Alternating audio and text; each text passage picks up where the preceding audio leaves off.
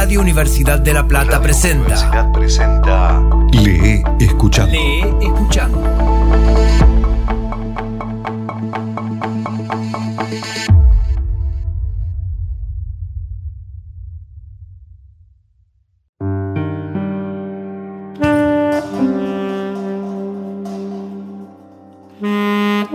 Hoy presentamos La Red de Silvina Ocampo.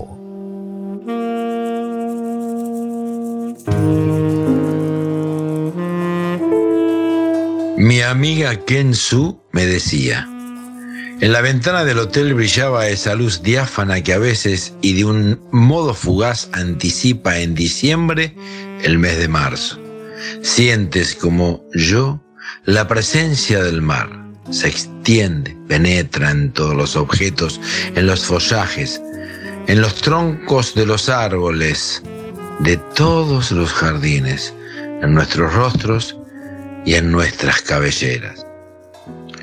Esta sonoridad, esta frescura que solo hay en las grutas, hace dos meses entró en mi luminosa habitación, trayendo en sus pliegues azules y verdes algo más que el aire y que el espectáculo diario de las plantas y del firmamento.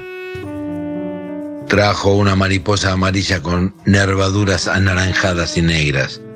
La mariposa se posó en la flor de un vaso, reflejada en el espejo, agregaba pétalos a la flor sobre la cual abría y cerraba las alas. Me acerqué, tratando de no proyectar una sombra sobre ella. Los lepidópteros temen las sombras. Huyó de la sombra de mi mano para posarse en el marco del espejo. Me acerqué de nuevo y pude apresar sus alas entre mis dedos delicados. Pensé, tendría que soltarla. No es una flor. No puedo colocarla en un florero. No puedo darle agua. No puedo conservarla entre las hojas de un libro como un pensamiento. Pensé, no es un pájaro. No puedo encerrarla en una jaula de mimbre con una pequeña bañera y un tarrito enlosado con alpiste. Sobre la mesa prosiguió. Entre mis peinetas y mis horquillas había un alfiler de oro con una turquesa. Lo tomé y atravesé con dificultad el cuerpo resistente de la mariposa. Ahora cuando recuerdo aquel momento me estremezco como si hubiera oído una pequeña voz quejándose en el cuerpo oscuro del insecto. Luego clavé el alfiler con su presa en la tapa de una caja de jabones donde guardo la lima, la tijera y el barniz con que pinto mis uñas. La mariposa abría y cerraba las alas como siguiendo el ritmo de mi respiración. En mis dedos quedó un polvillo irisado y suave. La dejé en mi habitación ensayando su inmóvil vuelo de agonía. A la noche, cuando volví, la mariposa había volado llevándose el alfiler. La busqué en el jardín de la plaza, situada frente al hotel, sobre las favoritas y las retamas, sobre las flores de los tilos, sobre el césped, sobre un montón de hojas caídas. La busqué vanamente. En mis sueños sentí remordimientos. Me decía, ¿por qué no la encerré adentro de una caja? ¿Por qué no la cubrí con un vaso de vidrio? ¿Por qué no la perforé con un alfiler más grueso y pesado? Ken Su permaneció un instante silenciosa. Estábamos sentadas sobre la arena, debajo de la carpa, escuchábamos el rumor de las olas tranquilas, eran las 7 de la tarde y hacía un inusitado calor. Durante muchos días no vine a la playa, continuó Ken Su anudando su cabellera negra. Tenía que terminar de bordar una tapicería para Miss Eldington, la dueña del hotel. Sabes cómo es de exigente. Además, yo necesitaba dinero para pagar los gastos. Durante muchos días sucedieron cosas insólitas en mi habitación. Tal vez las he soñado. Mi biblioteca se compone de cuatro o cinco libros que llevo a veranear conmigo. La lectura no es uno de mis entretenimientos favoritos, pero siempre mi madre me aconsejaba, para que mis sueños fueran agradables, la lectura de estos libros. El libro de Mencius, La fiesta de las linternas, Oei Lan Ki, Historias del Círculo de Tiza, y el libro de las recompensas y de las penas.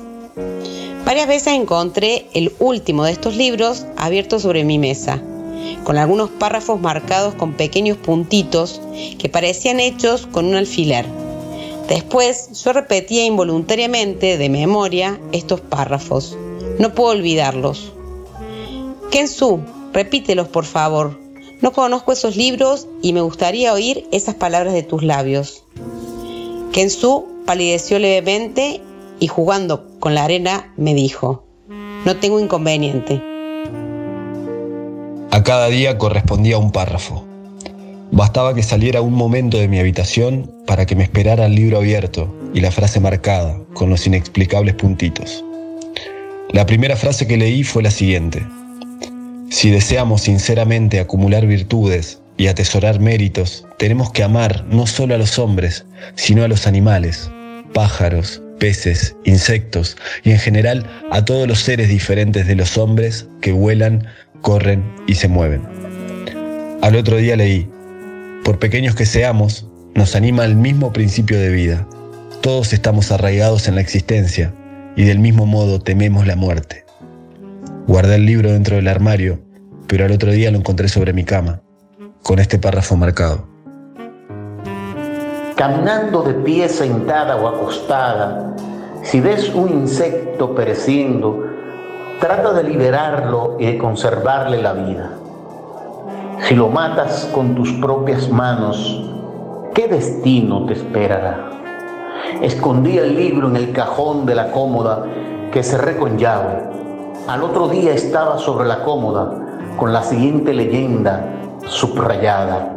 Son Kiao, que vivió bajo la dinastía de los Song, un día construyó un puente con pequeñas cañas para que unas hormigas cruzaran un arroyo y obtuvo el primer grado de Chuan Yuen, primer doctor entre los doctores. Kensu, ¿qué obtendrás por tu oscuro crimen? A las dos de la mañana, el día de mi cumpleaños, creí volverme loca al leer. Aquel que recibe un castigo injusto conserva un resentimiento en su alma. Busqué la enciclopedia de una librería, conozco al dueño, un hombre bondadoso, y me permitió consultar varios libros. El tiempo que viven los insectos lepidópteros después de la última metamorfosis. Pero como existen 100.000 especies diferentes, es difícil conocer la duración de la vida de los individuos de cada especie. Algunos, en estado de imago, viven dos o tres días. Pero, ¿pertenecía mi mariposa a esta especie tan efímera? Los párrafos seguían apareciendo en el libro misteriosamente subrayados con puntitos. Algunos hombres caen en la desdicha, otros obtienen la dicha. No existe un camino determinado que los conduzca a una u otra parte. Depende todo del hombre, que tiene el poder de atraer el bien o el mal con su conducta. Si el hombre obra rectamente, obtiene la felicidad. Si obra perversamente, recibe la desdicha. Son rigurosas las medidas de la dicha y de la aflicción, y proporcionadas a las virtudes y a la gravedad de los crímenes. Cuando mis manos bordaban, mis pensamientos furdían las tramas horribles de un mundo de mariposas. Tan obcecada estaba que estas marcas de mis labores que llevo en la yema de mis dedos me parecían pinchazos de la mariposa.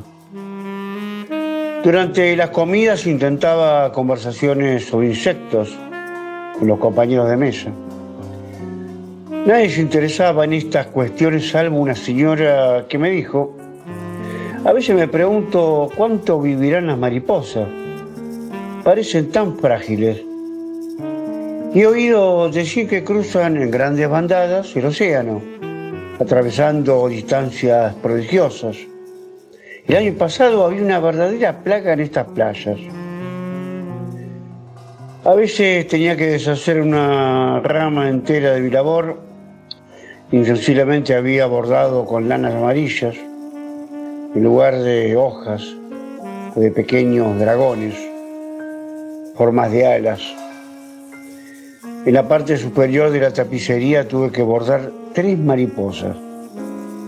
¿Por qué hacerlas me repugnaba tanto? Ya que involuntariamente a cada instante bordaba sus alas. En esos días, como sentía cansada la vista, consulté a un médico.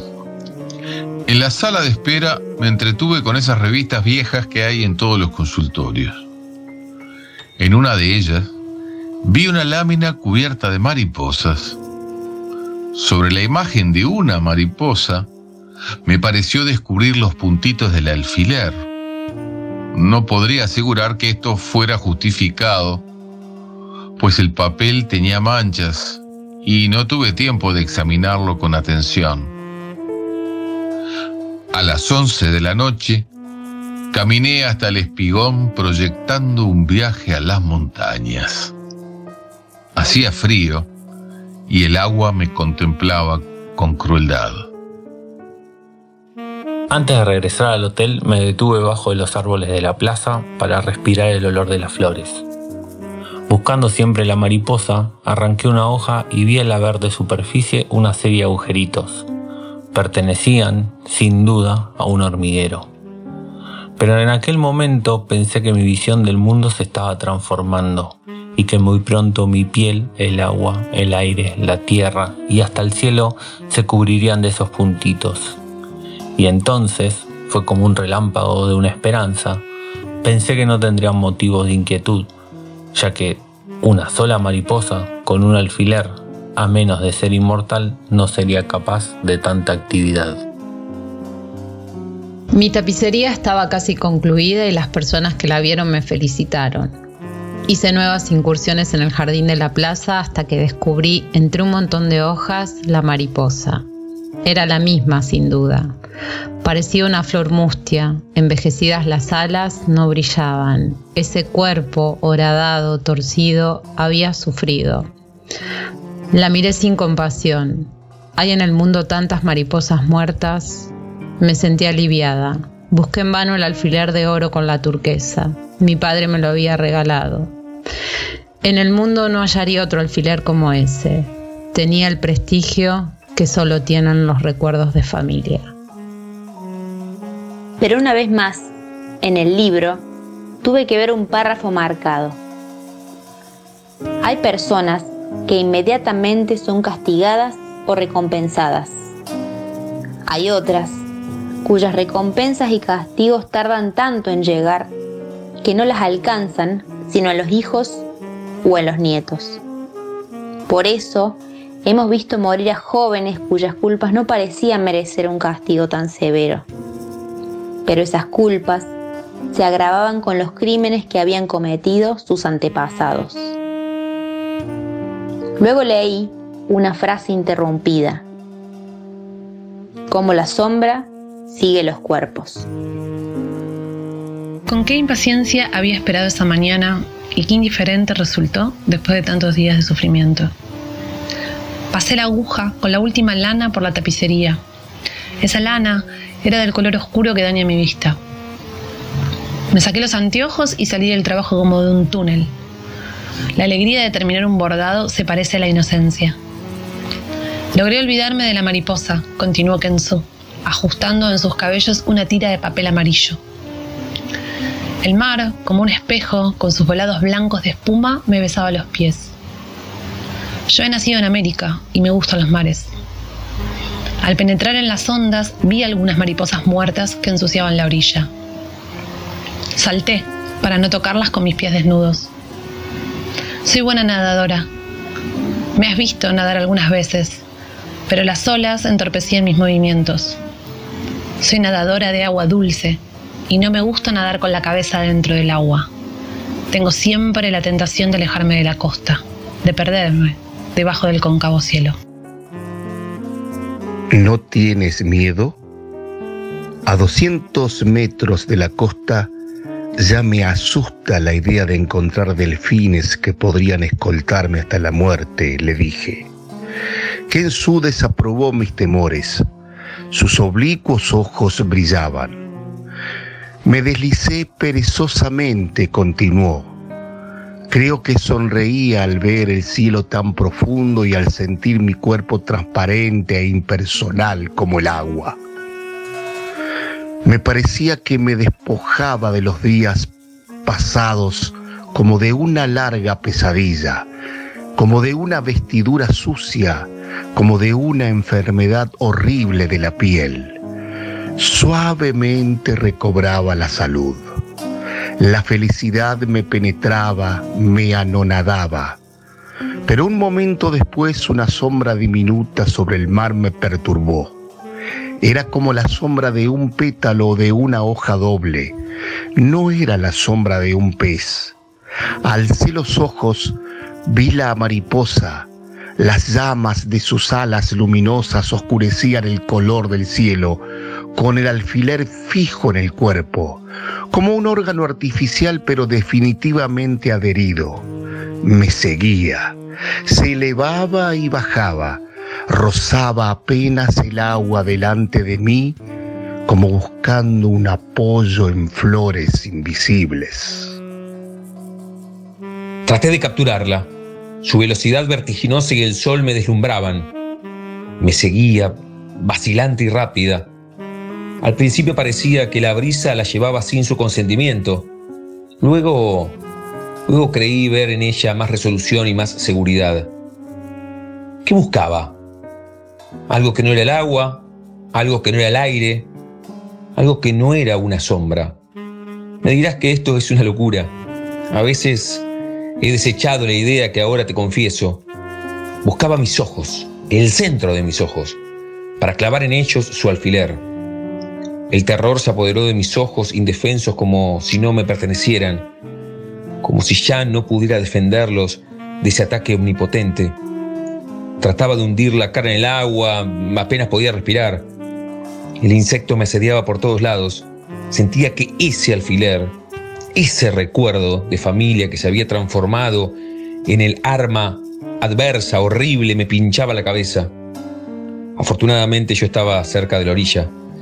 Cubrí mis ojos con una mano y nadé durante cinco minutos que me parecieron cinco años, hasta la costa. El bullicio de los bañistas seguramente ahuyentó a la mariposa. Cuando abrí los ojos, había desaparecido. Casi me desmayé en la arena. Este papel, donde pinté yo misma un dios con tinta colorada, me preserva ahora de todo mal. Keng Su me enseñó el papel amarillo que había colocado tan cuidadosamente entre los dientes de su peineta sobre su cabellera. Me rodearon unos bañistas y me preguntaron qué me sucedía. Les dije, he visto un fantasma. Un señor muy amable me dijo, es la primera vez que un hecho así ocurre en esta playa. Y agregó, pero no es peligroso. Usted es una gran nadadora. No se aflija. Durante una semana entera pensé en ese fantasma. Podría dibujártelo si me dieras un papel y un lápiz. No se trata de una mariposa común, se trata de un pequeño monstruo.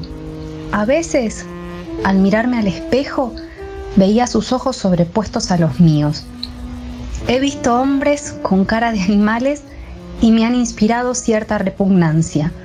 Un animal con cara humana me produce terror.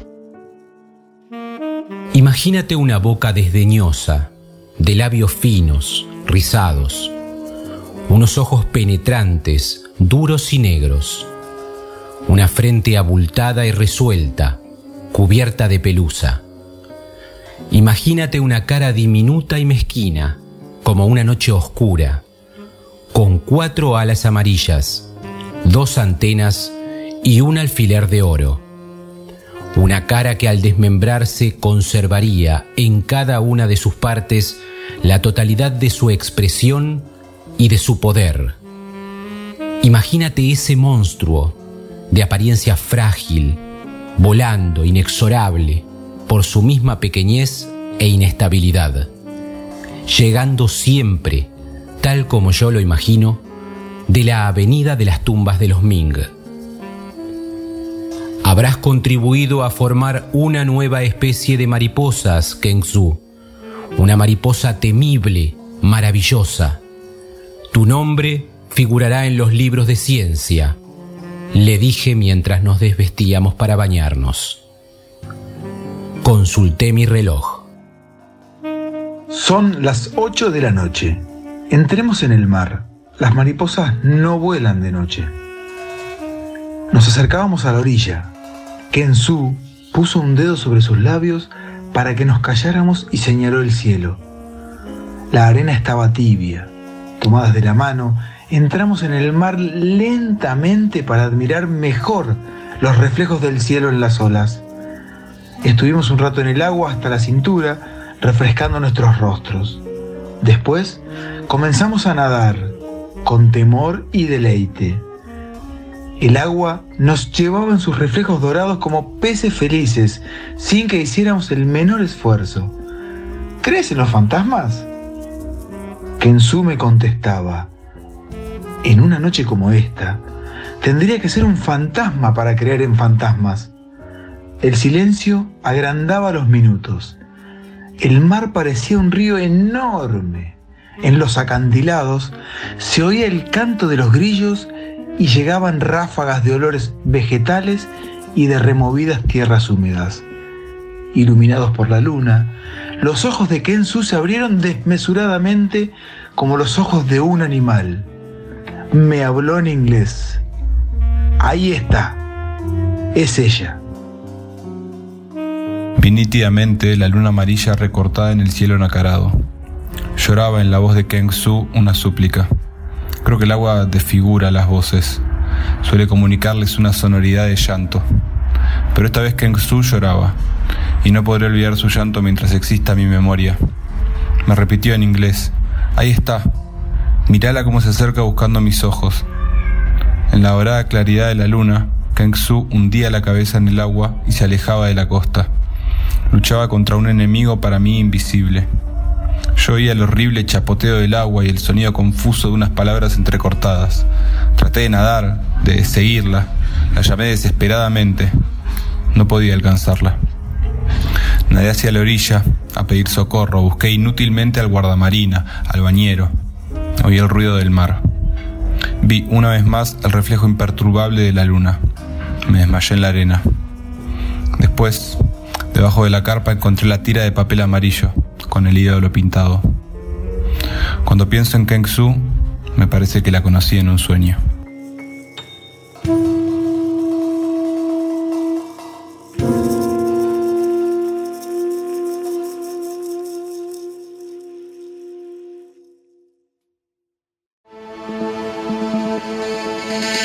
Gracias a todos. Por orden de aparición. Raúl Biagioni, Larry de Clay.